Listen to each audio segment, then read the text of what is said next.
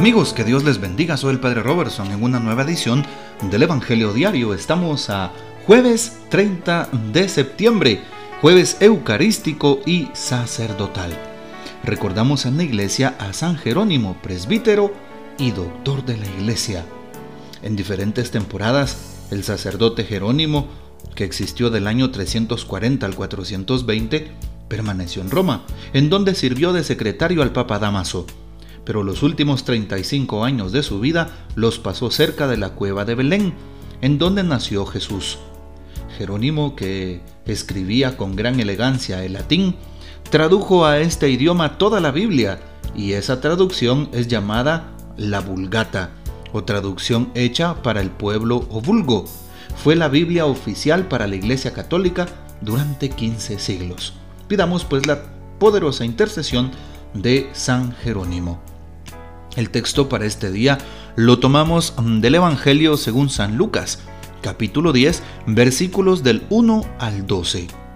En aquel tiempo designó el Señor a otros setenta y dos discípulos y los mandó por delante de dos en dos a todos los pueblos y lugares a donde pensaba ir y les dijo, La cosecha es mucha y los trabajadores pocos. Rueguen por tanto al dueño de la mies que envíe trabajadores a sus campos. Pónganse en camino, los envío como corderos en medio de lobos. No lleven ni dinero, ni morral, ni sandalias, y no se detengan a saludar a nadie por el camino. Cuando entren en una casa, digan, que la paz reine en esta casa. Y si allí hay gente amante de la paz, el deseo de paz de ustedes se cumplirá. Si no, no se cumplirá. Quédense en esa casa, coman y beban lo que tengan, porque el trabajador tiene derecho a su salario. No anden de casa en casa. En cualquier ciudad donde entren y los reciban, coman lo que les den. Curen a los enfermos que haya y díganles, ya se acerca a ustedes el reino de Dios. Pero si entran en una ciudad y no los reciben, salgan por las calles y digan, hasta el polvo de esta ciudad que se nos ha pegado a los pies, nos lo sacudimos en señal de protesta contra ustedes. De todos modos, sepan que el reino de Dios está cerca. Yo les digo que en el día del juicio Sodoma será tratada con menos rigor que esa ciudad. Palabra del Señor, gloria a ti, Señor Jesús. Muy bien, ¿qué podemos entonces meditar sobre el texto bíblico de este día? La invitación que Jesús hace a la misión. Por naturaleza, nos dicen los documentos de la iglesia, precisamente como cristianos, pertenecientes a esta comunidad de hijos de Dios, como iglesia, somos misioneros por naturaleza. La encíclica del Papa San Pablo VI, Evangelii Nunciandi, nos habla de estas cosas. De los numerales 14 al 21 nos recuerdan precisamente que nosotros somos por naturaleza evangelizadores. Todo cristiano debe de comprometerse en anunciar a Dios, pero en aquel Dios no de teoría, no en aquel del cual le han hablado de, pequeño y que por tradición tiene, no, un Dios de convicción, un Dios que con el cual Él se ha encontrado de manera viva y personal. Y por eso estamos llamados a anunciar a Jesús de todas maneras, de todas formas, de las formas que encontremos. Anunciarlo con nuestra propia boca, con nuestra predicación. Anunciarlo con nuestro testimonio de vida. Anunciarlo a través de los medios de comunicación. Anunciarlo a través de las redes sociales, del Internet. Anunciarlo de diferentes formas, de la mejor manera que podamos. Y por eso somos misioneros. Puesto que gozamos de la presencia de Dios, somos hijos e hijas de Dios, estamos hechos a su imagen y semejanza. Por lo tanto, se nos invita a anunciar al Señor donde quiera que estemos, en nuestro metro cuadrado. Y hablar de nuestro metro cuadrado es hablar de nuestra familia, es hablar de nuestros vecinos, es hablar de nuestro trabajo, de nuestros estudios, de nuestros amigos, de nuestros compañeros, de nuestros hermanos de iglesia de nuestros enemigos y de tantas personas más. Eso es ser una persona misionera, tener conciencia de hablar de Dios abiertamente, sin temor al que dirán, donde quiera que me encuentre. ¿Cuántas personas tienen miedo de demostrar su fe en su trabajo, de manera pública, con sus amigos o donde quiera que vayan? se avergüenzan del Evangelio y San, eh, y San Pablo en la carta a los Romanos capítulo 11, 12 nos dice, cuidado se avergüenzan del Evangelio porque el Evangelio es poder de Dios. Y por eso Jesús dice, yo me avergonzaré de aquellos delante de mi Padre, de aquellos que se avergüencen de mí. Por eso tratemos de ser misioneros. Hoy Jesús dice, designa a los 72 discípulos y los mandó de dos en dos a todos los pueblos. Los envía Jesús. Todos tenemos eh, también la misión. Después de encontrarnos con el Señor, tenemos la misión y la obligación cristiana de anunciar el Evangelio a donde quiera que estemos.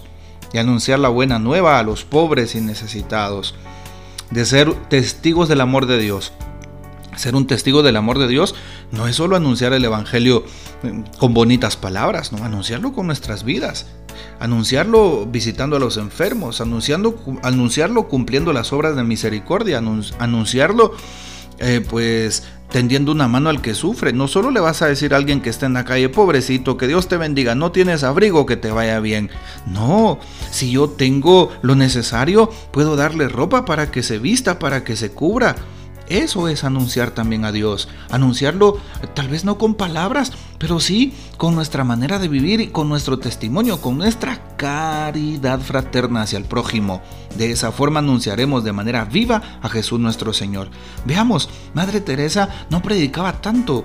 Era una mujer pues muy dulce, muy compasiva y muy generosa, muy sencilla. Y aunque ella no tuviera el don de la prédica del todo, pero tenía el don de gentes. Ella cómo anunciaba a Dios, cómo reconocían la presencia de Dios en su rostro a través de sus obras, recogiendo a los enfermos que estaban en la calle, en la India, en aquel lugar en Calcuta. Los que estaban mm, enfermos, recuerden que no era una sociedad cristiana, entonces, para ellos los enfermos eran los descartados, aquellos a los que Dios consideraba malditos y por lo tanto pues no les interesaban. Ella recoge a los enfermos y aquellos que ya están pues muy eh, mm, adentrados en su enfermedad, les daba un buen morir. Aquellos que todavía se podían rescatar, les ayudaba en su convalecencia. Así es, mostraba un rostro vivo de Dios donde quiera que iba. Qué hermoso actuar de esa manera. Hoy también Jesús les invita a ir a los pueblos y lugares a que vayan a hablar del Evangelio. Y lo primero que les dice, la cosecha es mucha y los trabajadores pocos. Rueguen al dueño de la mies que envíe trabajadores a sus campos. Lo primero que nos pide Jesús es orar. ¿Cuánto oras por las vocaciones? Te pregunto a ti que estás oyendo este audio. ¿Cuánto oras por el Papa? ¿Cuánto por los obispos? ¿Cuánto por los sacerdotes? ¿Cuánto por los seminaristas? ¿Cuánto oras por los jóvenes? Para que Dios toque su corazón, para que respondan con humildad. Y tú si eres joven y estás escuchando este audio, ¿cuándo te has preguntado, Señor? ¿Qué quieres de mí? Y como Samuel, decirle, habla Señor que tu siervo escucha. Estamos invitados a orar para que Dios envíe más laicos comprometidos, más matrimonios comprometidos, más misioneros comprometidos, más religiosas comprometidas, más sacerdotes comprometidos con su pueblo y con la expansión del Evangelio. Estamos llamados a orar por las vocaciones. Les invito a orar por las vocaciones a doblar rodillas, a hacer una visita al Santísimo, a ofrecer la Santa Misa, a hacer un sacrificio, un ayuno por las vocaciones, y les aseguro que tendremos muchos más buenos y santos sacerdotes, así como se oye. Así es. Eh, hay una frase eh, muy bonita que suelo hacer después de eh, terminada la hora santa, al momento de hacer la reserva del Santísimo Sacramento del altar. ¿sí? Y es precisamente Oh Jesús, pastor eterno de las almas, danos muchos y santos sacerdotes. Les invito a hacer esta oración en este día. Oh Jesús, pastor eterno de las almas, danos muchos y santos sacerdotes. Y cada día repítela. Oh Jesús, pastor eterno de las almas, danos muchos y santos sacerdotes. Qué hermoso. Jesús escucha las súplicas de aquellos que con fe le pedimos que nos envíe más pastores, más pastores que puedan celebrar la misa, más pastores que nos puedan confesar, más pastores que acompañen a su pueblo, más pastores que se preocupen por el prójimo más pastores que nos acerquen a Dios. Te invito para que lo hagas. De esa manera lograremos que Jesús pueda desde su corazón enviar a más elegidos suyos. ¿Qué hace Jesús? Les dice, pónganse en camino y los envía. Pónganse en camino. ¿Será que ya estamos en camino? ¿Ya estamos cumpliendo la voluntad de Dios? ¿Ya estamos evangelizando? ¿Ya estamos anunciando el Evangelio de la paz? En medio de una sociedad violenta, estamos anunciando un evangelio de la verdad en medio de una sociedad tan, tan llena de mentiras, estamos anunciando un evangelio de la justicia en una sociedad tan llena de injusticias y corrupción, estamos anunciando un evangelio de la vida en una sociedad que que aboga por la cultura de la muerte? ¿Será que lo estoy haciendo? Preguntémonos eso. Y Jesús nos dice, no lleven ni dinero, ni morral, ni sandalias, ni nada. ¿Qué significa? Confíen en mí, en mi providencia. Yo voy a estar con ustedes. Confiemos en la misericordia de Dios. Nunca, si das algo a Jesús, como lo hicieron estos hombres que lo dieron todo, que fueron a la misión y lo dieron todo, el Señor te recompensará. El Señor te va a dar lo necesario. No tengas miedo. Más bien que tu interés sea servirle a Dios con un amor desinteresado. Y de esa manera tendrás lo necesario. El Señor te va a proveer. Sí, y por eso también hoy nos pide ser agentes de paz. Sí, cuando entren en una casa digan paz a esta casa y ahí reinará la paz. Así es. Y por eso hoy le pedimos al Señor que nos ayude a nosotros también a ser constructores de esa paz de la cual nos habla hoy en el Evangelio. Y bueno, Pidámosle al Señor que nos dé la gracia de poder cumplir el encargo que Él nos da. Donde vayan y entren, coman lo que les den. Curen a los enfermos y díganles ya se acerca el reino de Dios. Aunque no tengamos la fuerza, por así decirlo, como quisiéramos para curar a un enfermo, aunque Dios lo puede hacer si tenemos mucha fe. Pero también se trata de orar por los enfermos, de acercarnos al enfermo, de preocuparnos por el enfermo. Hoy cuántos contagiados de COVID y todavía tenemos escrúpulos hacia esa gente, los etiquetamos. ¿Te recuerdas que el fulanito tiene COVID? Hay que tener cuidado con su hermano porque ahí anda en la calle haciendo compras. Es necesario entonces no tener eh, prejuicios sobre la gente, orar por los enfermos, preocuparnos, hazles una llamada, pregúntales cómo estás hermano, cómo te sientes, qué necesitas, en qué te puedo ayudar. Qué hermoso sería tomar una actitud como la de Jesús. Bueno, y pues también hoy Jesús nos invita para que lo sigamos. Y de esa manera Él eh, nos dará la gracia las fuerzas para que hablemos de ese encuentro con Él, para que hablemos de su reino que ya está haciéndose vida en medio de nosotros. Que los demás te vean como un signo vivo de la presencia de Dios y no como una persona que los aleja de Dios y que los lleva al mal. No, que el Señor entonces nos ayude a ser testigos de su misericordia. Hoy les invito a orar por la toma de posesión de Monseñor eh, José Cayetano Parra, o como le decimos popularmente, Monseñor Papito, eh, aquí en Guatemala. Él toma posesión hoy de la diócesis de Santa Rosa, al sur de nuestro querido país de Guatemala. Así que vamos a orar por esta nueva misión, este encargo que recibe Monseñor Papito.